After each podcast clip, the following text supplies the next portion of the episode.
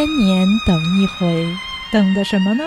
等一回宇宙中最团结紧张、严肃活泼、解放思想、实事求是、与时俱进、开拓创新的节目。我们是 Space X 未知物语。大家好，我是不擅长做饭，但是想要努力学习做饭的瓶子。大家好，我是从小做饭，现在做饭根本不当事儿的橘子。大家好，我是在有人刷碗的前提下很喜欢做饭的蚊子。对，大家应该听出来了，我们今天想要聊的话题就是做饭、下厨房。北京现在已经是刮上了飒爽的秋风，非常凉。飒爽，对对。虽然立秋已经好几好些日子了，对，但是终于天已经凉快下来。那在我们国人都有贴秋膘的传统，然后我们那个借着贴秋膘的这个嗯时机，聊一下下厨房的这个话题。对我个人来说，也有一个背景，就是上一周瓶子就是惨遭。夏秋，嗯，交替季节，北京很多人都罹患的急性肠胃炎，发烧，然后又上吐下泻。总结了一下，还是觉得这个夏天没有好好吃饭，体质啊、肠胃消化能力啊、吸收能力啊，还有整个免疫力都有点下降，所以痛定思痛，打算在这个秋天好好补一补，借着贴秋膘这个契机，但是。就像我刚才刚开始介绍的，我是一个厨艺苦手，对做做饭和吃饭兴趣都不是很大的一个同学，所以嗯，今天做节目也是想向其他两位老师以及我们的听众朋友们多多学习，了解一下大家在这个下 下厨的过程当中，嗯，都有哪些乐趣，然后借鉴一下。对，其实我觉得今天我们会聊这个话题，主要就是，呃，瓶子那个之前跟我们说他有一个疑问，就是在做饭中有什么乐趣，所以我觉得咱们今天也可以从这个话题开始，然后互相分享一下。蚊子，不然你先说。嗯，我觉得做饭，尤其是跟这个厨房里的事儿，就是跟我刚刚也说跟刷碗来对比吧，就感觉做饭是一个特别有创造性的过程。嗯，就把一堆。就是生生的这些呃原料吧，经过你自己的加工，然后变成一顿就是不管是对于自己还是对于家人来讲可口的饭菜，呃，就感觉是一个你要观察思考的这么一个过程，就很有创造性，而不像说比如说刷碗，你就把它 刷干净了就可以了，就感觉刷碗像这种对于我来讲就更多是一个家务一个任务，嗯，就感觉不是特别有意思，虽然可能变干净了也有成就感。但是那个成就感就远远比不上做饭，嗯，而且还有就是，我觉得我哪怕是在学跟着菜谱学的过程中吧，嗯，就我觉得很多时候我都是，比如我想做一道菜，假设我不会去查菜谱，我可能查三四个菜谱，然后把它们融合起来。就很很少是那种就照着一个做，我也会经常干这种事儿。对对对，而且就是因为有的里头你可能缺少原料，或者有的跟你们家的那个锅呀这些烹饪器具都不符合呀，等等各种各样的原因吧。然后也所以就是你哪怕是照着菜菜谱做，也需要你发挥自己的创造性。嗯，所以我觉得这个过程就让我觉得特别有意思。嗯。对，我觉得关于这个话题，我也有一个故事可以说。就是我一开始是很理解瓶子的这种状态的，就是我小时候也是觉得吃饭呀、做饭呀这种事情简直毫无意义，既花钱又长胖，根本就是可以从生活中彻底的剔除。但是 后来，嗯，有一件事儿，嗯，让我对这个这个整个的这件事儿的这个观念产生了一个变化，就是我哥，就是呃，其实是我的表哥啦，他。之前在家也是都不做饭，然后主要就是我大姑啊之类的，或者我姐照顾他。嗯，但是有一次呢，就只有我们俩在的时候，他就给我做了一顿饭，然后他做的超好吃。他给我做了一道菜，就是他自创的新疆茄子，就是他是做了一个像烧茄子，但是与此同时又像所有的新疆菜一样，都加了西红柿、青椒和那个。那个洋葱，他们管洋葱叫皮牙子。对 然，后但是做出来的那个饭就很，就那个菜就是真的超好吃，跟我之前呃吃过的茄子的味儿都不一样。然后我就问他说：“你都不做饭，然后你怎么一下就做出来这么好吃的？”然后他说：“你就想着你想吃什么味儿，你就往里怎么加，然后就想象着它会变成你最好的那个味儿，去就是你想吃的那个口味的时候需要什么就可以了。”然后我当时就忽然发现，其实做饭是跟就是自己的这种想象力以及自己的这种呃需求是有一个这么直接的关系。我觉得它就彻底改变了我对于做饭这件事儿的一个认识吧。然后，而且我觉得这个跟我自己的一个呃习惯有关，就是我觉得我在超市里或者是在菜市场，我就喜欢看到那些吃的以后，想象它应该是什么味儿。然后我小时候一直以为自己有这个特殊的那个超能力，就是我黄金看到什舌么就能看到它的味儿。对啊，对啊，真的是这样。所以我觉得我要是吃特饱去超市，我就不会买什么东西。但有时候饿的时候去超市就买一大堆食材，就看着每一个原料都 都眼前栩栩如生出一道菜。就如果是本身已经比较饿的情况下，就买一大堆。嗯，我可能嗯从小吃饭吃菜都比较单调吧，就觉得嗯，就是无论是买菜也好，还是吃饭吃菜也好，永远都是那么几道，所以就是好像很难做到，就是想象他们这些食材会是什么样的味道，而且尤其是中国的菜。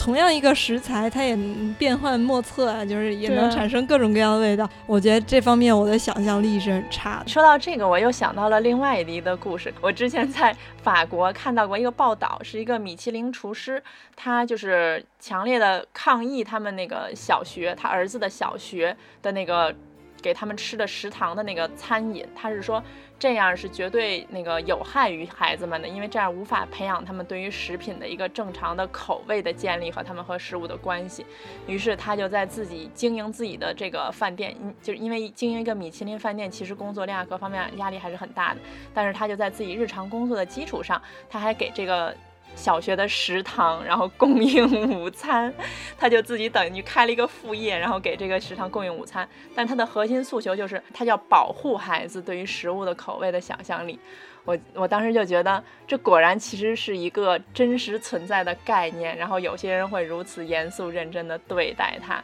所以我就又格外的觉得，你看到一个东西能想到它是什么味儿，以及你对于一个自己想要的一个味道，它需要什么样的味道和什么样的食材来结合到一起才能实现这个过程，我觉得对于我来说也是觉得它会是一个这种色彩斑斓、非常有趣的过程。其实这可能确实是，呃，跟你比较年幼的时候的这种经历会有关系，因为可能先开始小时候，可能很多小孩儿都不是那么愿意吃饭。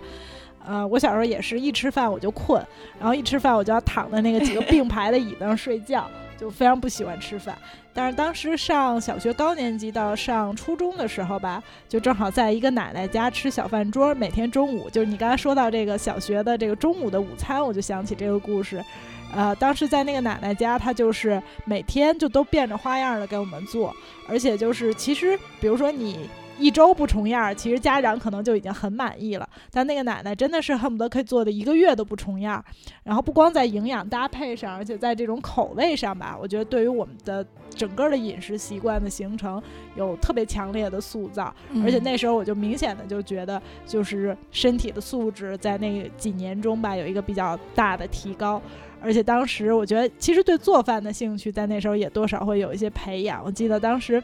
啊，跟那个奶奶说，觉得他做的是是什么肉还是什么特别好吃，然后就说啊，为什么会这么好吃呢？那奶奶说，就说做了炒糖色。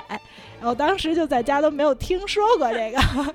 就没有听说过 炒糖色这好像是咱们北京人就是特别要求的这个。对，就是用冰糖先把它炒了以后，等于给肉也是上色嘛。对然后当时后来我就想回家跟我妈说说啊，为什么那奶奶家做的肉就比咱们家做的好吃？就是因为她炒糖色了。但是呢，还当时还记不住，然后就还跟我妈说，就是有三个字儿的一个技能，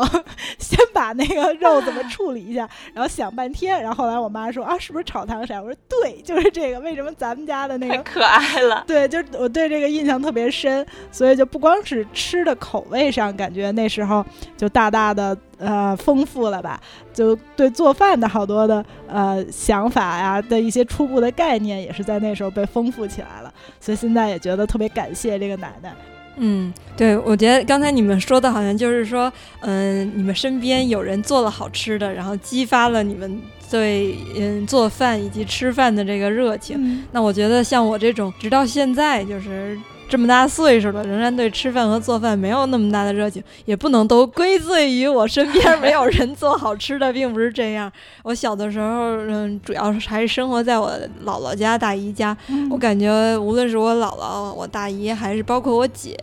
嗯，我姨夫，他们都是就是对于吃饭很有热情，对于饮食都很有热情，直到现在都是这样的。就是希望我们的 听众朋友们不要误会，我个人对于饮食的兴趣比较低，并不是。因为家里没有人做好吃的，还是有的。但是我就一直有这么一个想法，就可能跟小的时候看的书有关系。在还懵懵懂懂的初高中的时候，集中看了毛姆的小说，就是英国作家毛姆写那个《月亮和六便士》的那个。他有一个我印象比较深的小说是叫《刀锋》，里面有一个好像叫拉里的一个英国青年，然后他嗯为了追求个人的一个清修吧，去了印度一段时间，回来之后就变得神神叨叨的。然后当时他就是跟周围的人讲，他要嗯过着禁欲的生活，降低自己在物质方面的欲望。小的时候就是觉得这个。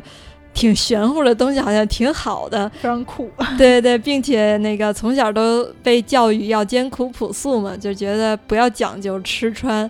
嗯，尤其是在吃方面，到现在也是，并且现在我在吃饭的时候，总是会想，我吃这些东西，最终它它它都会变成。变成大便排出去，那我为什么还要花这么大的精力，又买又洗，又那个摘又烧？无论它的味道有多么好，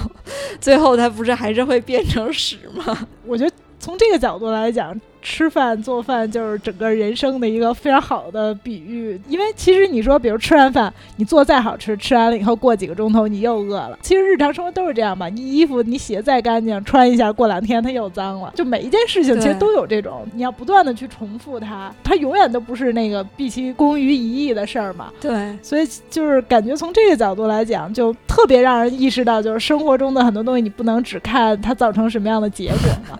当然从结果上来讲也。不是所有东西都变成便便了哈，有很多一部分是留在了身体里的。嗯，但是就算它变成便便，如果这是一个就是说需要的这个过程的话，那其实就是特别让我们感到，反正我就会觉得说。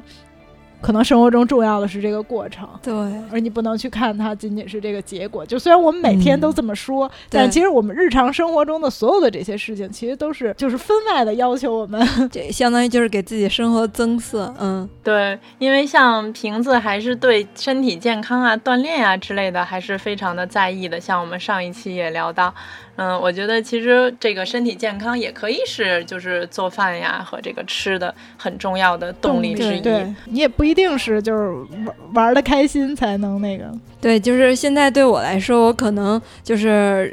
一开始介绍不是说我还是很向往把做饭这件事儿这个技能掌握的比较好的主要目的，并不是说我就是有多馋或者说多想吃，想要体会美食，可能更多的是要保持身体健康吧。嗯，这个是我就是想要做饭、做好饭、吃好饭的一个嗯比较主要的动力。嗯，而且我也特别觉得，就是包括因为，比如我曾经也有一段，就感觉心情不是特别好啊什么的，然后还去看过心理医生。当时很我印象特别深的就是心理医生问我，你还有没有什么，就是你有没有什么事儿你比较感兴趣？嗯，然后我当时就列举了一些就是兴趣爱好，就是觉得想想还是有的，其中也有包括就是说，假设要吃到一个好的东西，做一顿好。的饭就觉得还是挺开心的，嗯嗯。据此，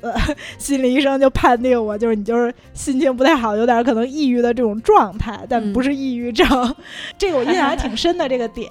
所以就是说，你可能真正如果是有这种病理性的，嗯，就是比如抑郁症这种的，或者厌食症，对你就会对所有的这些事情，包括吃饭什么，就都没有兴趣了嘛。所以就是从这个角度来讲。对这些事情保持一定的兴趣，嗯，呃，就是说，不是说，当然不是说生活中的一切都围绕着这些物质上的衣食住行，嗯，但是对他们保持一个比较健康的兴趣，还是这个整个健康的生活状态的很重要的一部分吧。对对对，所以我觉得就是在这个过程当中，我虽然就是得到的乐趣相对有限吧，但是感觉就是自己还是向往。向往能够很好的掌握这个技能，并且向往把它当成自己生活当中重要的一部分，而不是说完全就放弃掉了。嗯，所以也就是想要跟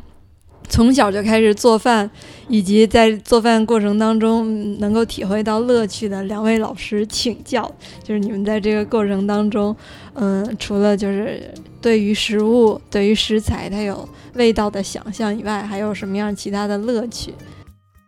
对，我觉得就是像我刚才也说到的，这个从食物的营养和身体的健康上，我觉得这个确实是做饭的一个非常重要的一个动力的来源。嗯，我觉得我从嗯高中毕业也是因为那个时候，当时身体状况不太好，然后研究了好多这种中医的。嗯，上面相关的知识，嗯。然后其实如果是想要从饮食上，就是从药膳这个层面有一个这种身身身，就是身体的调理，基本上只有可能自己在家做饭来实现。嗯，所以当时也是会，就是譬如说，嗯，做一些炖肉的时候，然后加一些这种什么当归呀、膳。枸杞呀、熟地呀、这种的，或者是自己做一些四物汤，然后包括一些其他的，呃，开始用这种红豆啊，或者是糙米开始做米饭。我觉得就是在我更大的丰富了我的这个会使用的食材的这个阶段，其实主要当时是追求一个身体的健康。嗯。嗯，然后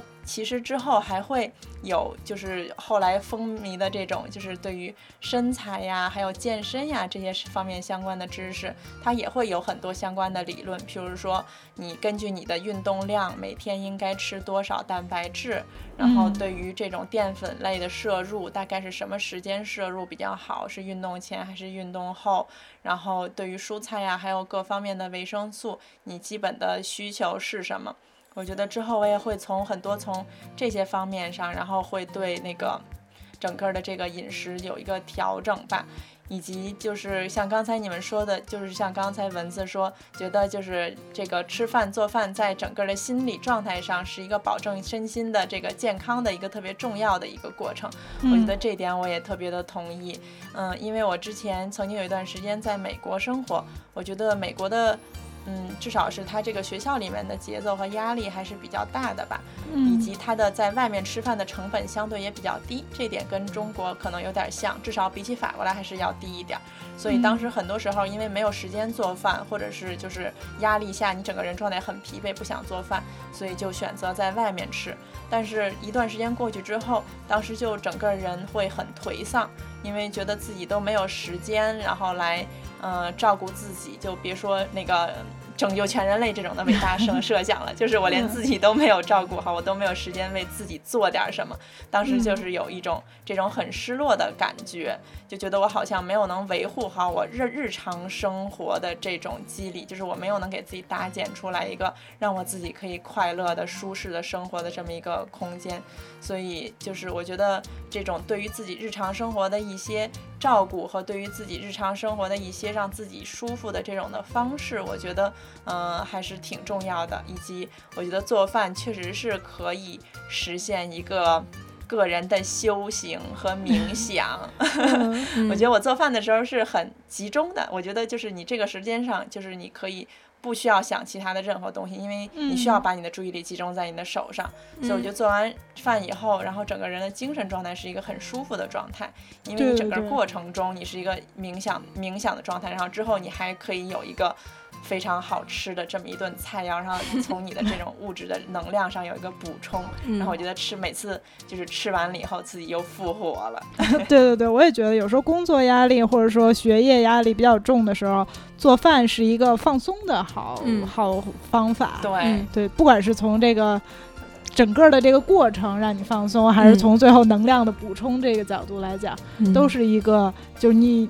与其用这个时间，比如去娱乐一下，其实不如用这个时间去好好给自己做一顿饭。嗯，对，我觉得这个是一个专注程度的区别。比如说，像我个人觉得我做饭当中的一个快乐，就是我在做饭的时候听各种各样播客的节目，虽然是可以放松，但是我也没有专注在做饭本身这件事儿上。那说到这儿，我就很好奇，你们都是从什么时候开始做饭的呢？我是从去年才开始做饭的，嗯。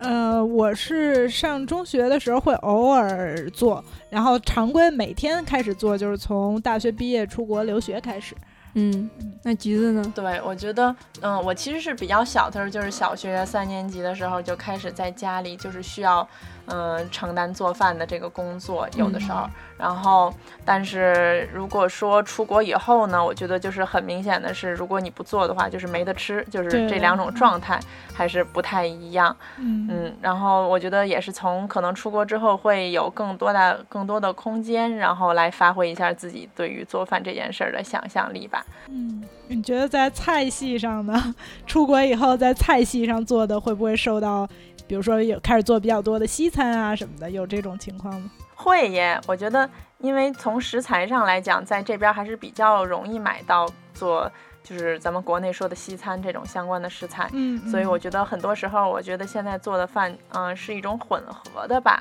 对，可能就是有的时候会用这边的食材做一些比较像中餐的东西，或者是做一些在这边嗯餐馆可以吃到的一些比较简单的这种的西餐的东西吧，嗯嗯，那蚊子呢？你当时也是会做一些西餐吗？嗯，对，我觉得也是会跟你说的情况比较像，就是变成比较混合的这种。就是既会做可能比较多的呃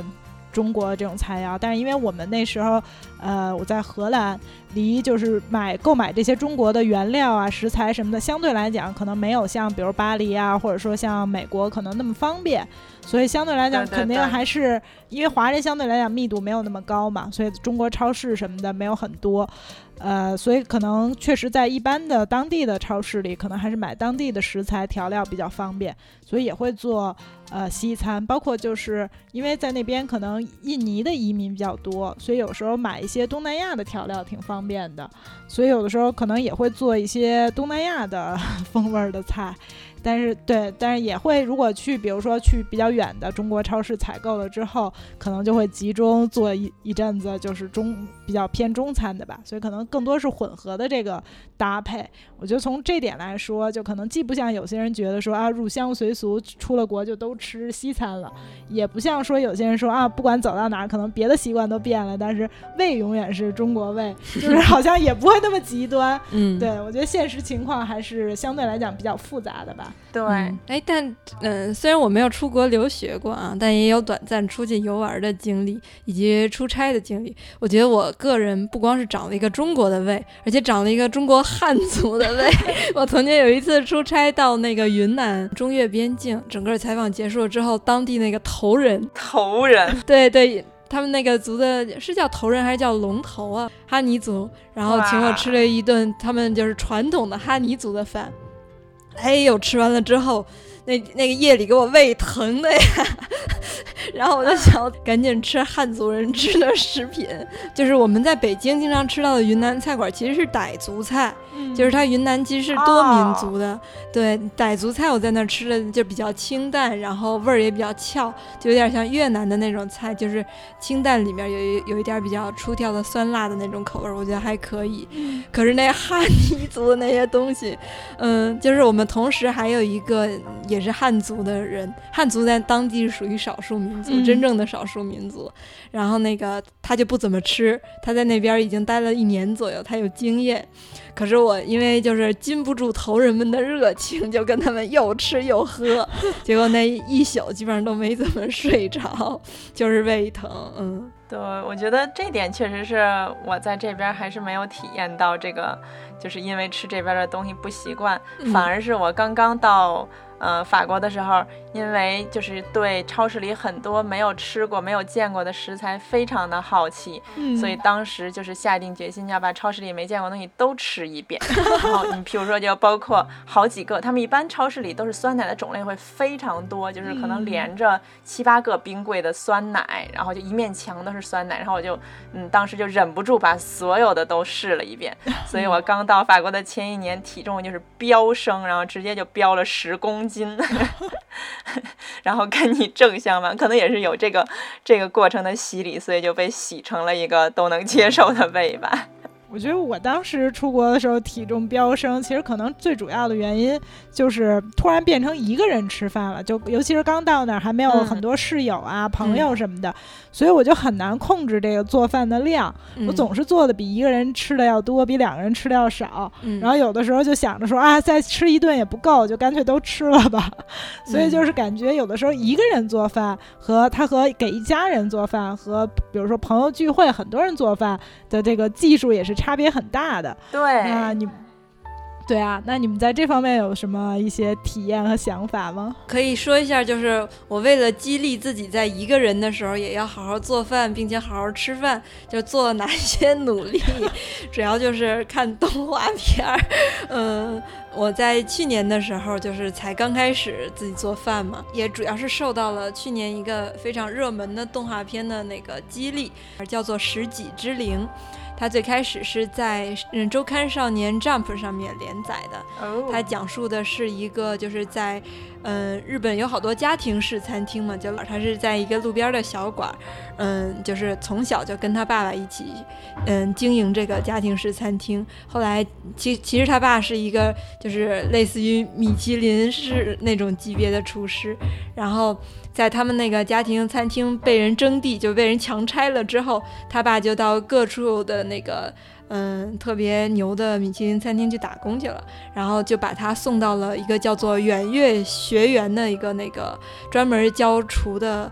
那个高中里面，然后讲这个动画片讲述的就是这个叫做心心平甚真的这个男生，在这个远月学园里面，嗯，和各种各样的同学一起去学习厨艺的这么一个故事。这个动画片把做饭这件事儿。搞得特别热血，特别燃，然后大家学习做饭就是特别认真的对待料理这件事儿，然后并且互相你追我赶，然后那个也互相帮助，有也有友谊有爱，然后有互相比拼，然后让我看了这个动画片，觉得就是料理是一件就是这么需要这么认真对待的事情，然后并且就是他画的那个饭都看上去很诱人，然后就吸引我，就是对做饭。和吃饭这件事儿产生了兴趣。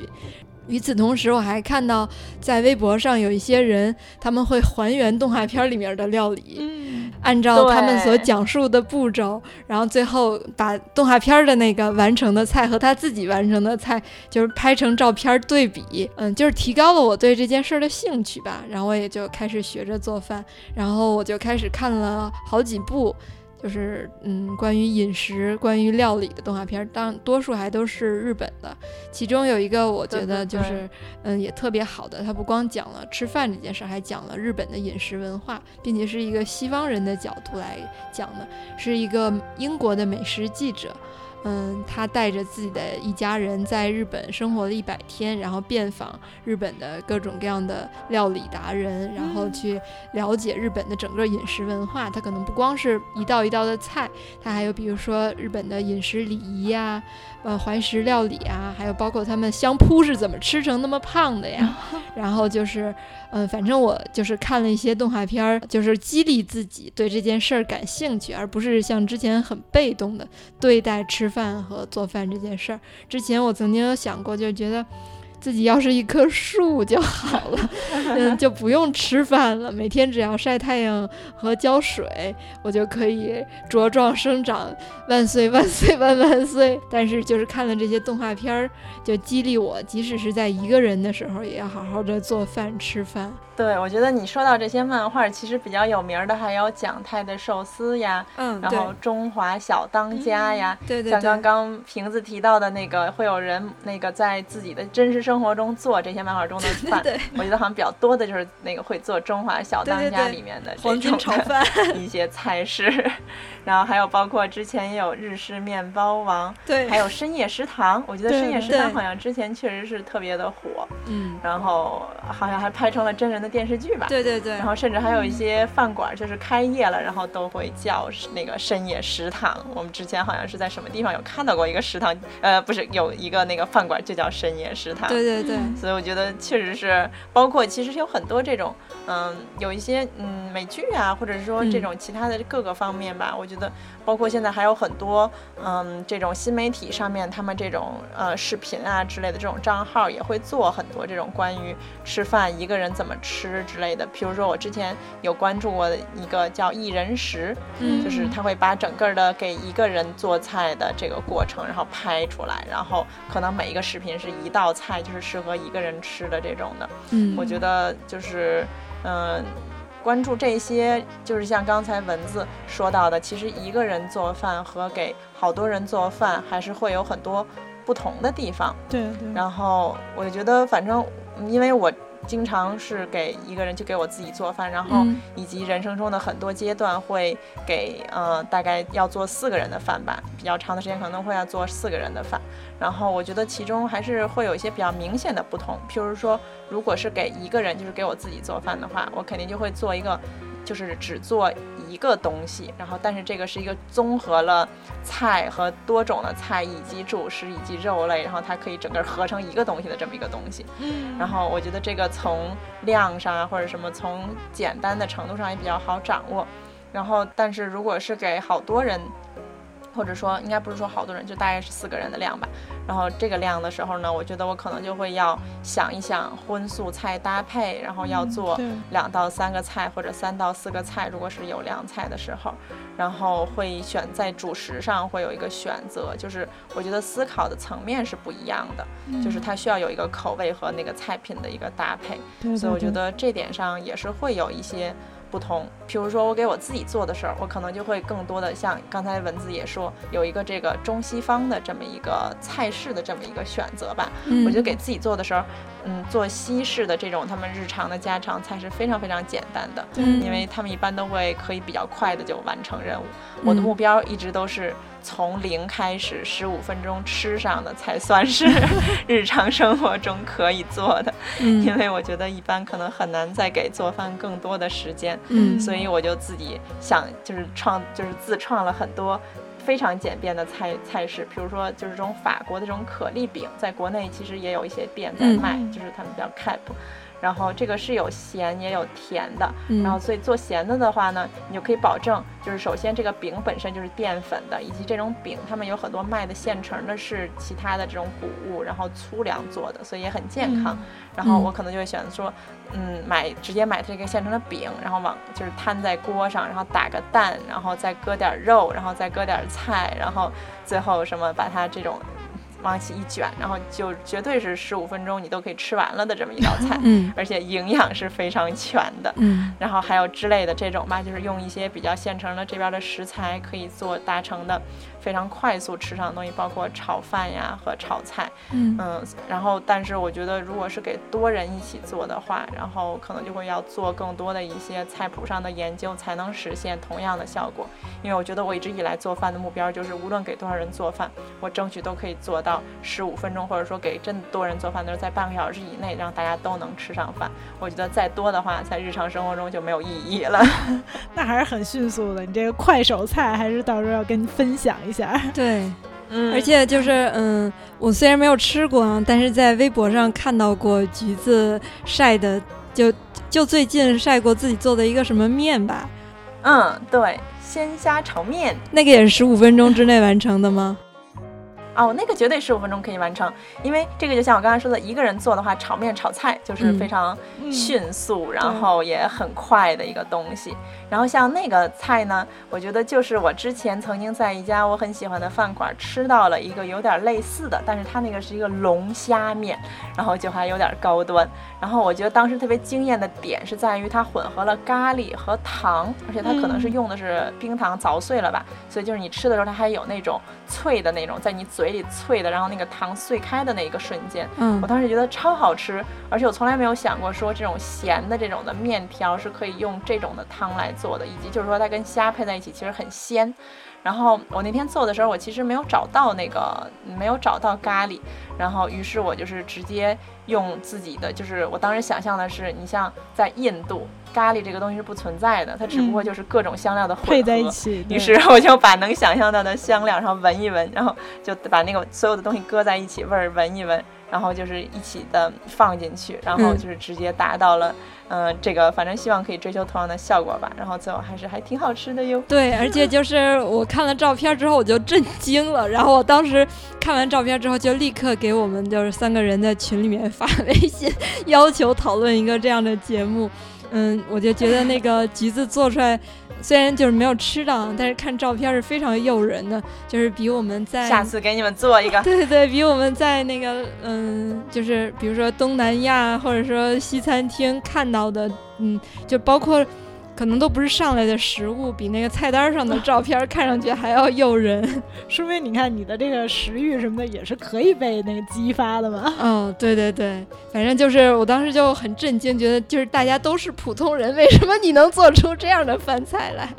对，我觉得要是说到这儿的话，我觉得确实是可能因为呃需要给别人做饭有这个任务，所以就是会下意识的在外面吃饭的时候会关注他们是怎么做的，然后以及在。在饭馆吃饭，我之前还是会做一些笔记吧，就是我可能会照一个照片儿，然后自己记，简单记两句，就是这个菜里我觉得什么地方就是特别好，就是它加了什么料，这个搭配是我以前没有见过的，嗯，然后以及它的某种做法，我将来可以学习，然后应该是一个很快就可以完成的一个料理，因为我觉得其实饭馆他们虽然可能很多菜看起来很复杂，但是我觉得应该是有很多小 tips，就是可以帮助你很快的做出来，因为他们的这种工序上的要求应该比在家还是要。严格，所以我平时吃饭的话都是会做这种笔记的，也是给自己做的时候有一个积累吧。哦，不光是为了发朋友圈。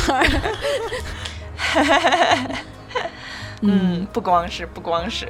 哎，那我有一个疑问啊，就是你们会嗯专门为了做什么去买一些料理机？比如说现在听说有叫什么？嗯，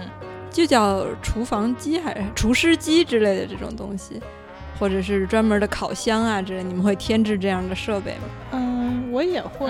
但是可能不会，就是说特别那种，就是花特别多钱那种吧。嗯，但是一些相应的一些器具啊什么的，还是还是会买的。嗯嗯，之前也买过那种，就是比如烤箱啊或者烘焙的那些器具，因为那个相对来讲会专业一点。嗯。那橘子呢？你不是还挺专注于做甜点的吗？感觉做甜点对于这些器具的要求还是挺高的。对对，所以我觉得超会的。但是我每一次买，我一定是就是已经我要做的菜谱里面出现了这项需求了。嗯。然后像你说的那个料理机，我觉得哇，那个是我很多年。要的圣诞礼物没有要到的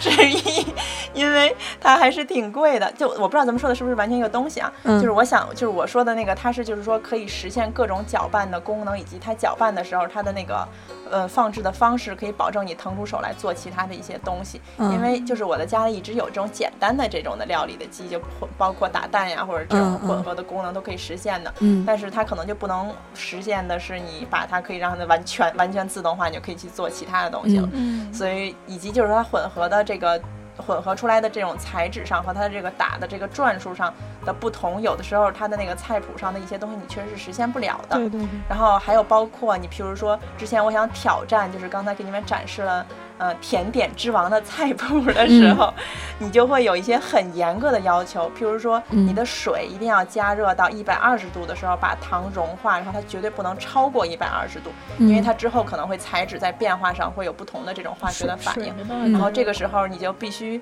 要去买一个这种对于水的这个温度的测量的这种的一个温度计。你说的这一百二十度是摄氏度吗？摄氏度。那那水水到一百二十度不就开了烧到的。嗯嗯，它是可以烧到的。嗯。然后虽然它可能会有一部分就开始蒸发了吧，但是它好像是可以烧到的。嗯。然后还有他们这个温度计，它会有就是说插在水里的和插在肉里的是不同的，因为像有些对于吃牛排啊或者吃这些比较。在意的人，他也要控制这个加热的温度，嗯。嗯，然后以及或者是，比如说有些，嗯，炒菜的锅，然后包括你像在国内很兴的这种，呃，铸铁锅，就是现在在国内卖的还挺贵的，然后它确实是在炖肉的过程中嗯，它里面内部那个那个热热量的这个循环的方式不太一样，然后肉是会变得格外的好吃。所以我觉得这种情况下，我觉得，呃，在我有能力支付的前提下，我。就是还是真的是忍不住想要买的，因为它会在就是事半功倍。我觉得真的就是事半功倍。一个好的锅，你无论怎么做，那个菜都是好吃的。我就亲眼目睹过，就是有明明就是不太做饭，你就是从他切菜啊和他准备菜的过程中看出来，就是他明明就是不太做饭的人，但是他就是锅真的是非常的好。他那个锅可能是几千上万的一个锅，然后他只是简单的把菜扔进去，然后菜热了加点盐出来。它就是非常的香，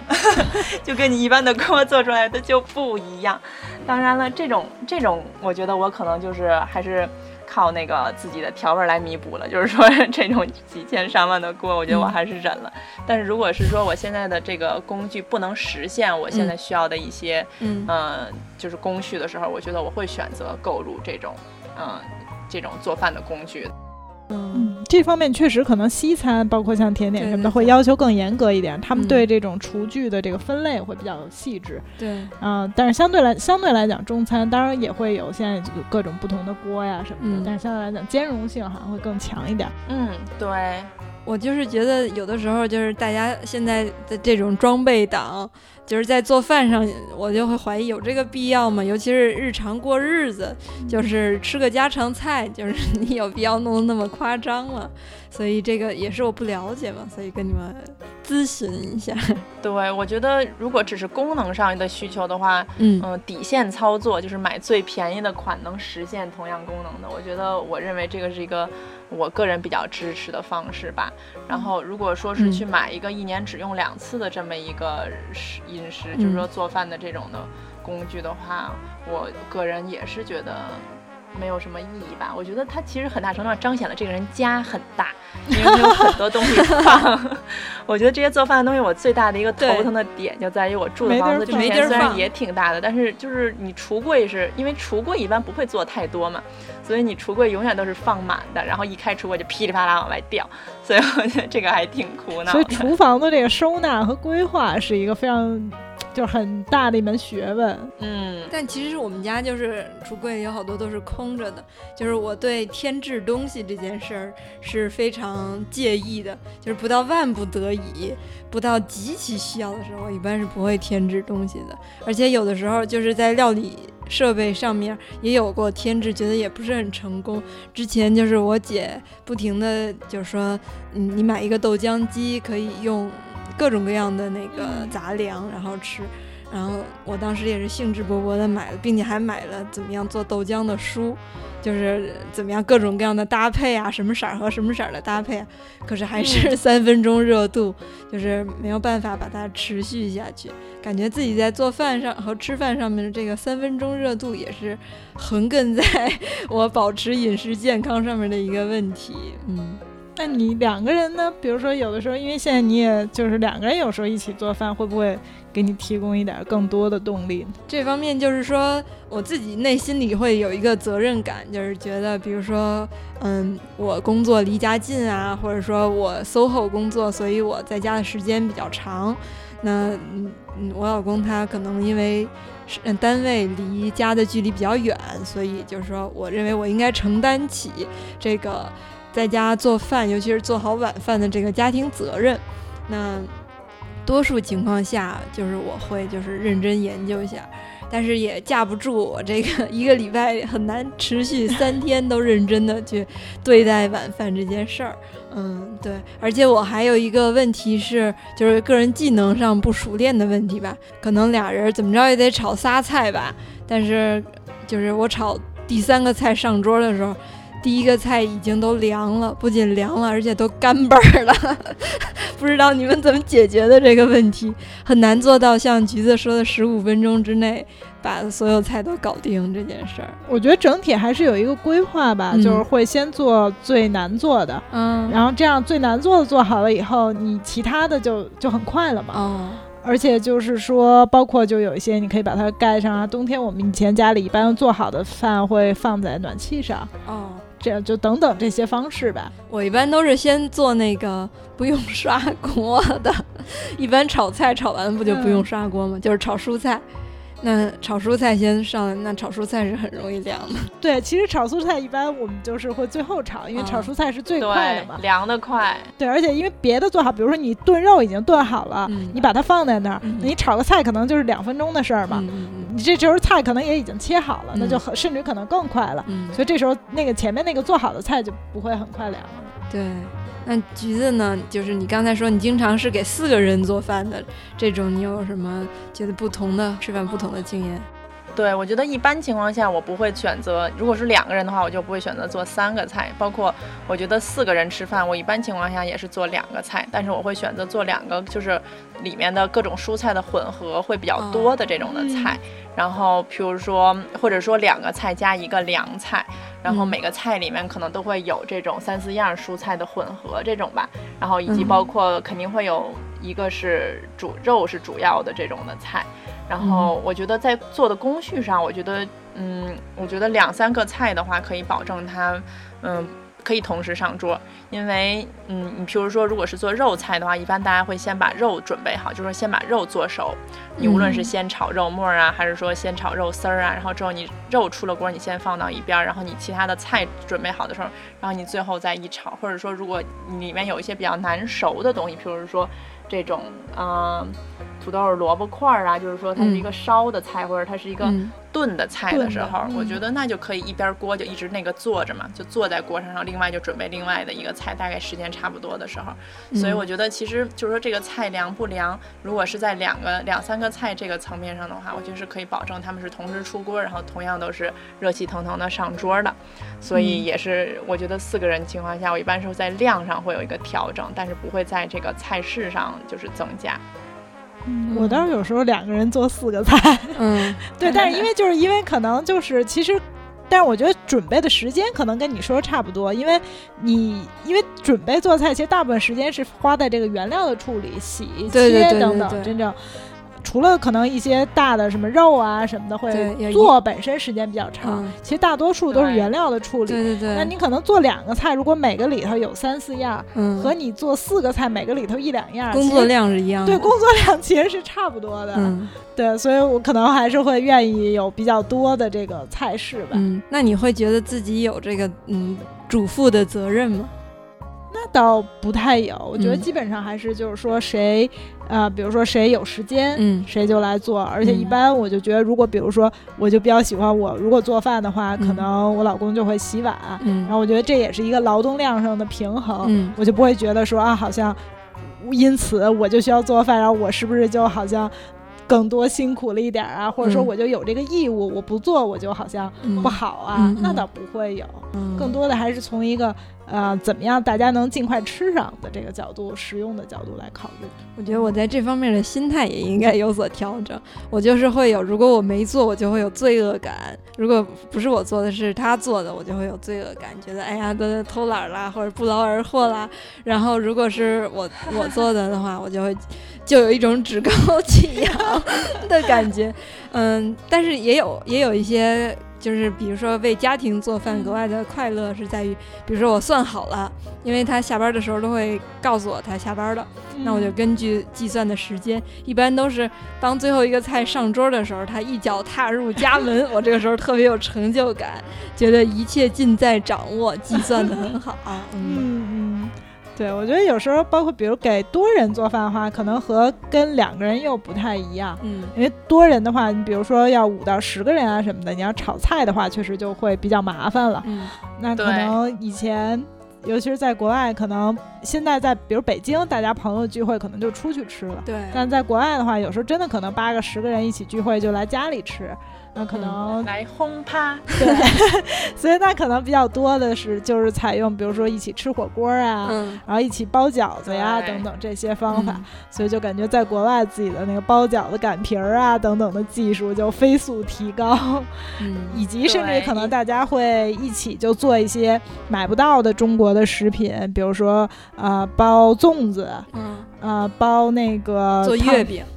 对，做汤圆儿，然后以及包括我们还呃自己用那个绿豆粉做凉皮儿。然后就把它煮了，煮了以后在冰箱里各种冻，就为了吃一凉皮儿费好几天的劲那种。但是确实在这个过程中，就也觉得还很有意思的，并且你们也有时间。对，有时候而且包括我们也有，就是说跟外国友人一起，就是说比如说炫耀一下，对，煲汤圆儿。对，其实还是有这种，同时给别人介绍这种中国的饮食文化吧。嗯 嗯。那橘子呢？就是刚才蚊子说的，多数都是中国的。菜式，那你在国外生活的时间比较长，他们法国人轰趴的时候，就是一般在家搞轰趴的时候，我也会有一个非常明确的选择，就是，嗯，呃，如果真的是很好的朋友的话，我觉得可能。嗯，上线五个人、六个人，我会炒菜，然后这个时候可能会多做几道凉菜。这样的话，就是炒菜的过程中，大家也可以有的先吃一吃，然后大概炒个四个左右的热菜。我觉得这个是上限，因为我觉得再多的话，就是从这个服务质量上就会有限制了，可能就会达不到要求。嗯，然后但是如果人数再多的话，你比如说八到十个人的时候，我觉得我也会一般会选择，嗯。比如说做寿司呀，因为这个你可以提前准备好嘛，而且相对来讲准备的时间还是可以控制的。然后包括做一些意大利面，我觉得这个也比较好控制，因为你可以做好了面，然后做好了那个调料，然后最后吃的时候大家再根据自己的需求有一个添加。然后包括个人一个人吃饭的时候可以做的，你比如说炒饭、炒菜，这个都比较好控制。然后还有就是像刚才蚊子说的吃火锅，然后或者是吃他们法国的有。一种叫 h a c k l e t 它其实和大家就是说，它一般在饭馆里是和大家熟悉的这个，嗯。奶酪火锅经常同时出现的，它其实是把那种大块的奶酪，然后就是一切成一片一片的，然后融了之后，然后直接放在那个在这边可以买到的一些生肉火腿呀，或者是这种干火腿这种肠，然后或者是土豆上。所以其实需要准备的呢，主要就是煮土豆，然后那些肠和奶酪就是买的。然后他们这儿有点类似于那个咱们国内那种小火锅似的那种的，有那种的专门的 high class 的机器，然后每个人可以自己在自己那块有一个小铲，然后在。上面加热那个奶酪，然后这个也是就是说多人在家聚会的时候非常方便的。你包括其实奶酪火锅，他们这边也是经常会好多人在家吃饭的时候会做的。以及我觉得如果是很多人吃饭，比如说在这边可能大家一般会要求也会有一个头盘，然后有一个甜点。我觉得像头盘的话，就是各种各样的沙拉，就是里面添加了各种各样的嗯不同的这种蔬菜呀，或者是包括一些。热沙拉，我觉得这些我都比较拿手，然后这个也比较的快，然后包括甜点，我觉得我可能就会选择，嗯，如果我有时间的话，可能会提前一天，然后就是需要烤制的这种的。嗯，甜点我觉得我有可能会做，但是如果我只能有当天有时间准备的话，我可能就会选择一些不需要烤的，譬如说提拉米苏，我觉得这个就是一个很快而且不需要烤制的这么一个甜点。然后还有包括就是譬如说呃水果沙拉，因为他们这边的水果沙拉，我是在很多的饭馆里都吃到过，嗯，味道确实很不错的水果沙拉，就是它不仅仅是说把水果切成这种小块儿，它可能会里面加一些嗯香草，就是香草。的那个籽儿，嗯，对，应该就叫这个吧。然后还有，譬如说加一些柠檬汁儿，然后就是它会有一种有一些小的这种调味的元素，会把那个水果的不同水果的香型可以烘托的非常好。激发水果沙拉，我觉得可以讲究的部分还是挺多的。你譬如说，你是要一个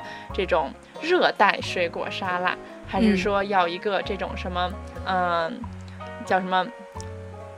这种北方或者是这种的水果的沙拉，我觉得是可以有发挥出来不同的主题的。然后我觉得这个在人多的时候，就是不仅准备简单，然后你还可以有一套说辞，非常的实用。嗯，不错。对，而且我觉得刚才你们说到就是这个家里给家人做饭的责任方面，我觉得我可能是属于也是就是比较懒吧，就是一像我之前因为要给四个人做饭，其实是给当时前男友还有前男友的。呃，妹妹一对儿，嗯，一对儿那个男女朋友，我们四个人当时一起生活。然后我们四个人，我觉得主要就是说他们都不太会做饭，然后，嗯，我也不爱吃他们做的饭，于是 我就是每天都觉得就是那就我来吧。然后所以当时就是天天都会做饭。但是如果说是只有男女朋友之间的话，我觉得我还是挺随性的。就是随性。嗯嗯，就是想做就做，然后不想做，我才不管谁有的吃谁没的吃，然后就不做了。所以我觉得，以刚刚听瓶子说有这种对自己的要求，觉得如果自己不做就然后就吃饭就不劳而获，这种嗯我觉得。啊，这种心情我觉得非常值得向你学习，应该严格要求 自己，好好做饭。哦，我倒是觉得瓶子应该放松一点儿，就做饭总体还是一个生活中其实是一个很很普通的一件事儿，就不要把它变得特别有道德感。对对对，我就是把它当成一个任务在完成嘛。嗯，觉得所以就是说，当我没完成或者完成的不好的时候，就会有一种就是压力。说到这儿，我就想起来，在那个同学家门口的墙上看到过看到的那个小牌子，就是他们这边路上有的时候在那个某一个门牌号旁边会有一个小牌子，然后譬如说写着这儿曾经有某个名人生活过，譬如说这曾经生活过维克多·雨果，当然我这是一个随便说的，然后或者说这儿曾经呃生活过某个人，他是牺牲在了一战或者二战中，当然也会有一些是这儿曾经出出过某一个车祸，然后谁谁谁死在这儿，然后旁边一束花儿，然后但是这个小牌就很特别，它上面大字儿写的是这儿曾经生活过一个女人，然后下面字儿稍微小一点写的是她的一生中做了七万七千六百零三顿饭，然后我当时一看到这个，我就想说，我靠，好多呀，然后但是没有细想。然后，但是旁边的一个朋友，他拿手机算了一下，然后这个大概是每天三百六十五天做饭，然后每天三顿饭，然后做七十点八年的一个量，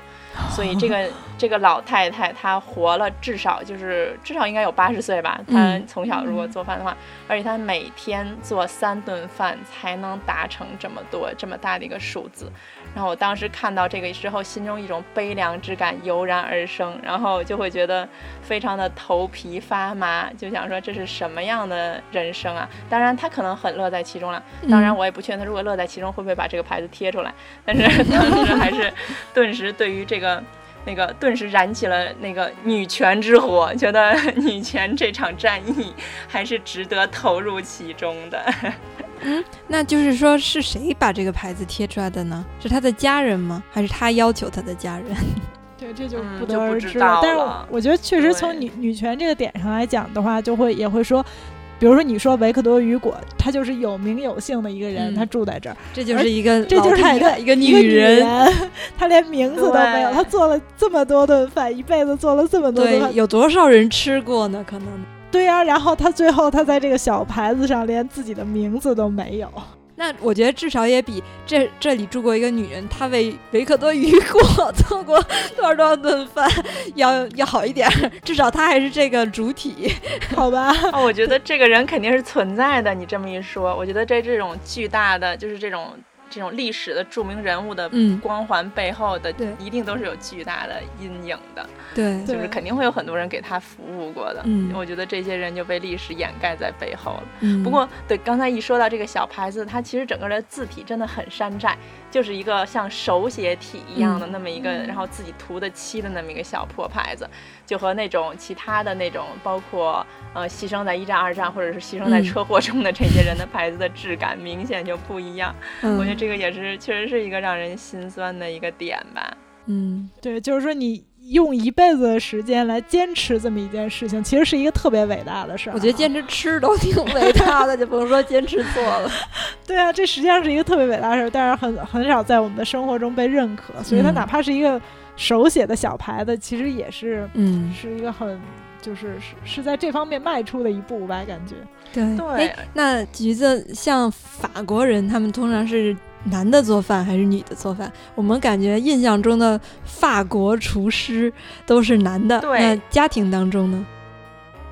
我觉得家里的话，反正肯定没办法说这种笼统的说，因为我现在不知道他们具体的数据。嗯但是从我日常生活中和其他同学接触来看，嗯我觉得法国人其实和现在的中国人可能比较的像吧，嗯但是和前几年就是我父母咱们父母那一辈儿的嗯男女还相对来讲比较比较有平等意识的那一代人，真是完全不一样。我觉得法国大部分。至少可能我也不知道是不是我接触到，但他们还是比较传统的。你比如说，他们家庭主妇的比例真的还蛮高的，然后嗯以及你会明显的感觉到这些就是食谱类的书呀，或者是这种杂志啊，他们还是比较面向女性的。嗯，但是嗯与此同时，众所周知，世界上最最厉害的餐厅就是米其林三星嘛。嗯，然后他们在二零一六年评出来的二就是米其林星级餐厅，一共有六百家。嗯，当然它是指的是法餐的，所以可能主要是在法国的。嗯，然后在这个六百家餐厅里面，只有十七个餐厅的主厨是女性，嗯所以它这个是一个六百比十七的比例。我觉得这个其实我看到这个数字就是完全的不吃惊，因为我觉得在法国，它的这个男女的这个性别地位的差异，基本上也就是体现了吧。因为嗯其实这种大厨在法国还是相对来讲地位比较高的一个职业，然后在各个媒体上的曝光率也是非常高的。嗯然后这种职业女性的，嗯、占有的比例比较少，我觉得这就是一个法国的现状。嗯，我觉得我就非常不喜欢听到人说啊，你看家里都是女性做饭，但是最后这些名厨还都是男性，就好像真正就是说只有男性才能就是掌握这门技术，对才能做得更好。嗯我觉得这完全就是很多时候女性被困在家庭中，但嗯是只有男性就是说，就像刚刚橘子说的，在这个当他这个。涉及到一个行业中比较精英的时候，嗯其实并不是说女性做的不好，嗯而女性没有被给予机会对去呃往这个方向发展。对，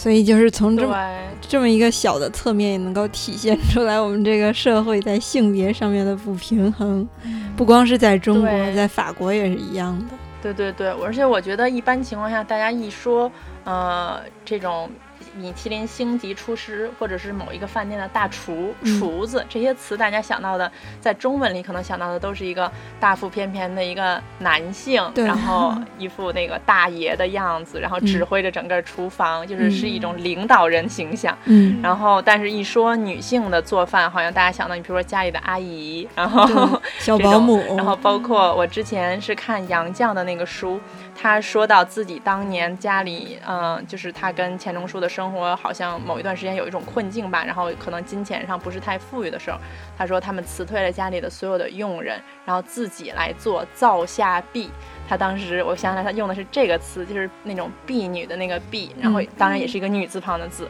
然后我当时看到这个词的时候，我我对这个词就是当时印象特别深，所以我刚才也为什么说一定要找到这个词，嗯，因为我觉得就是他是这样看待做饭这件事儿和做饭的人的。对他首先自己是一个灶女性，下，其实做饭大家都站在灶上，然后她是一个 在地位低下的一个女性。嗯嗯，我当时对这反正这个东西当时很触动我，就是说嗯他们是这样看待做饭这件事儿，这样看待做饭的人，以及这个人一定是个女人。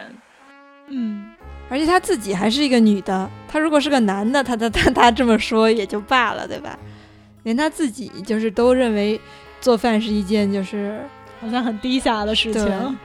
中国不是以前说五子行嘛，嗯，就是都是比较卑贱的行业，其中有一个就是厨子嘛，不像法国，他可能会把厨师当成一个非常崇高的地位的人。那那我我有一个问题，就比如说大家会想，是不是因为女性在嗯、呃体体力上啊，或者说不如男性，所以很难做到就是主厨的这种地位？会不会有这个原因，而不是说职业发展上，就是在体能上？我觉得是不存在这个因素的。嗯，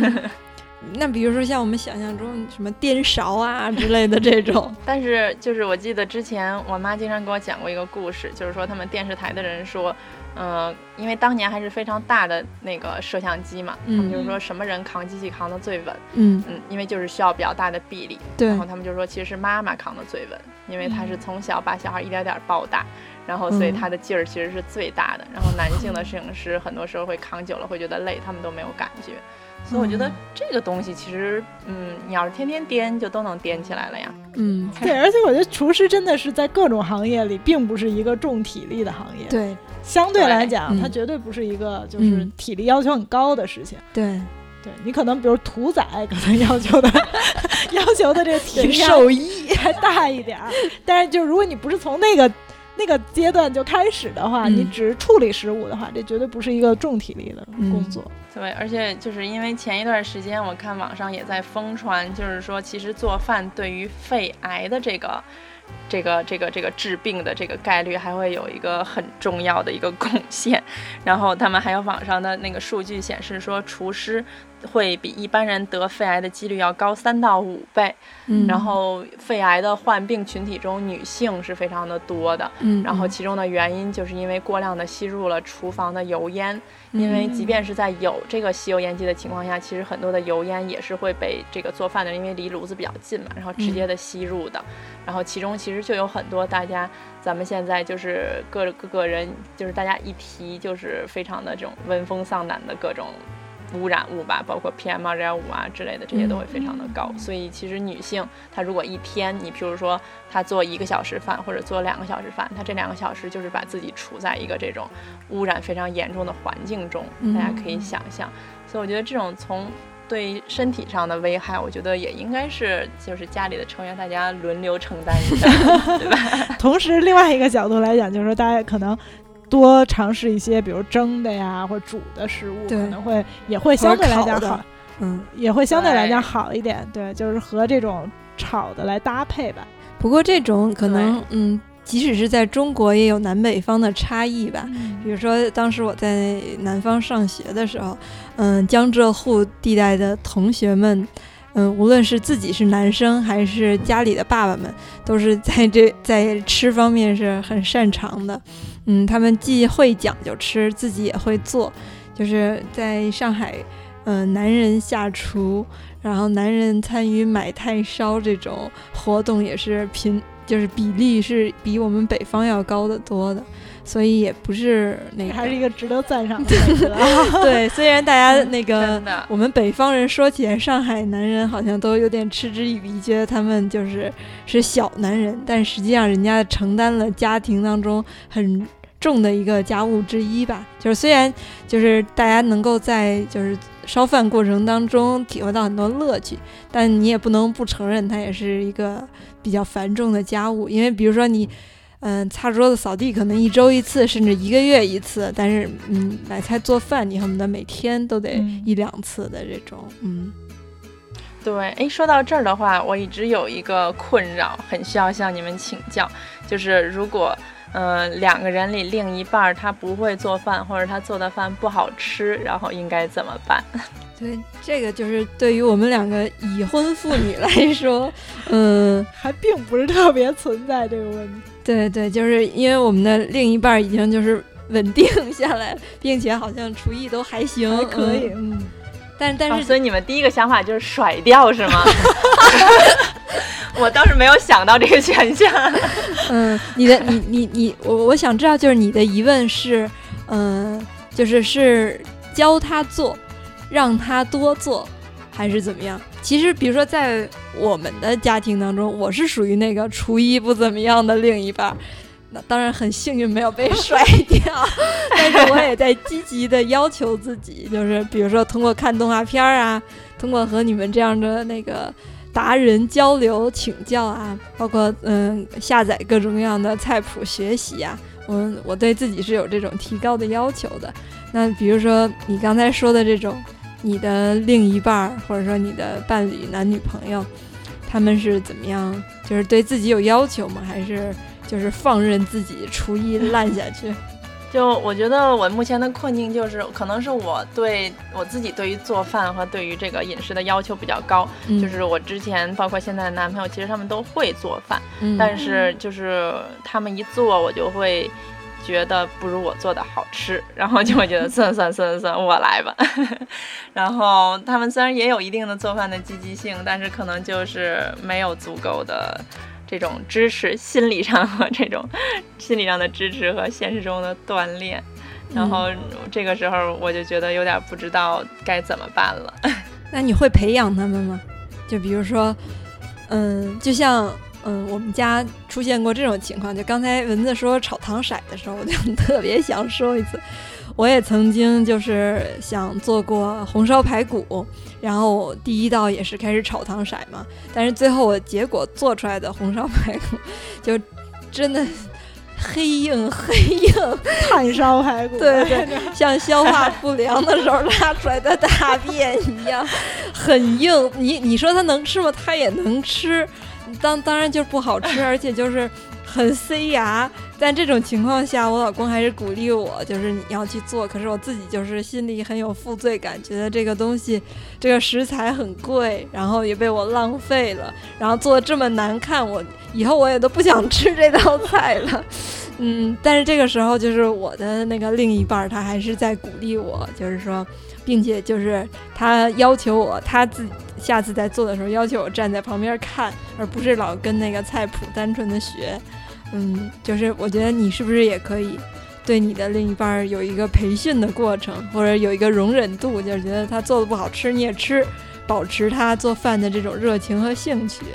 然后总有一天他也会出师，而且对，而且我就是觉得可以两个人发展一些各自擅长的东西。对对对，他可能这些做的不好吃，但他可能有一个你就是你觉得哎他。这这方面做的还不错，对。那像在我们家，可能我妈做素菜偏就更好吃一点，包括拌凉菜啊什么的。然后我爸可能就做荤菜什么的，就做的更好一点。这样两个人也有一个分工和搭配。嗯，就是如果比如说你觉得他这个做的不好，你可以往另外一个方向培养培养他。我觉得这个也是一个可能的方向。对，很有道理。持续的不让。嗯，好像你认为他的厨艺不怎么样的另一半进厨房，就会导致所有的这方面的任务都都会到你一个人的身上，并且对方的这个厨艺也会急剧下降，因为长时间无法得到锻炼。像我小时候，我爸妈，嗯，我爸他以前在兵团，他其实就是厨厨房的，就是那个叫嗯炊事班，对对，类似于这种吧，就是揉馒头什么的。就是全连恨不得成百上千人都是他给做饭，可是到了我们家，他就变成了不能做饭的，不能进厨房的。就是我妈嫌他做的可能弄得到处都是水啊，弄得地上脏啊，或者是哪哪都是油啊，或者就是不够利索怎么样的，就不让他做。然后结果，嗯，几十年下来之后，他就是越弄越脏，然后做的越来越难吃，然后那个。所有做饭的这个工作就全都变成我妈一个人的事儿了。这个，如果你以后和你的伴侣结成一个长期的这种婚姻关系，那你如果一直不让他做饭，就是因为他做的不好，他可能以后你就变成了你们家的 糟虾逼，永远无法摆脱这个。这点还是要改正。一定，无论他做成什么样，也要虚伪的笑一笑，说：“ 嗯，真好吃。”对你，哪怕吃完了之后再吃点别的，偷偷吃点别的。对我趁他回来前，我先吃好。对对对。而且我觉得有的时候就是在，尤其是现代生活，大家都比较呃工作比较繁忙的时候，其实两个人就算生活在一起，每天可以沟通的时间不是特别多。所以有的时候，比如说我做饭，可能我们两个人也会在一起，一边聊着天一边准备，或者说他要刷碗的时候，我可能也会在旁边，大家一起说说话。我觉得这个也是一个促进，而不是说一个人干，另外一个人就看电视去了，或者另外一个人就干别的，玩手机了。对对对，我觉得那个是一个不是特别健康的方式。所以等于利用这个时间，充分的实行一下两个人的沟通啊，包括比如互相学着，也是一个沟通的方式。这个还是挺好的，应该把这个时间开发利用起来。对对对，我觉得这个是。那咱们今天差不多了，谢谢各位观众的收听，然后我们今天的节目就暂时到这儿，然后下一期聊什么，还请大家敬请期待。那咱们一起说个拜拜，拜拜。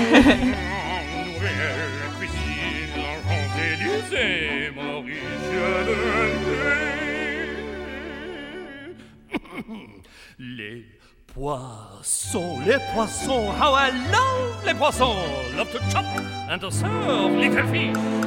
First I cut off their heads and I pull out their bones. Ah mais oui, ça c'est toujours délire. Les poissons, les poissons, cleaver I hack them in two. I pull out what's inside and I serve it up fried. God, I love little fishes, don't you? Here's something for tempting the palate. Prepared in the classic technique. First you pound the fish flat with a mallet. Then you slash through the skin, give the belly a slice. Then you rub some salt in, cause that makes it taste nice. Zut alors, I have missed one. Sacrebleu, what is this? How on earth could I miss such a sweet little succulent crab? What a loss. Here we go in the sauce. Now some flour, I think, just enough. Now I'll stuff you with bread, don't hurt, cause you're dead, and you're certainly lucky you are. Cause it's gonna be hot in my big silver pot. Tout de nuit, mon poisson, au revoir.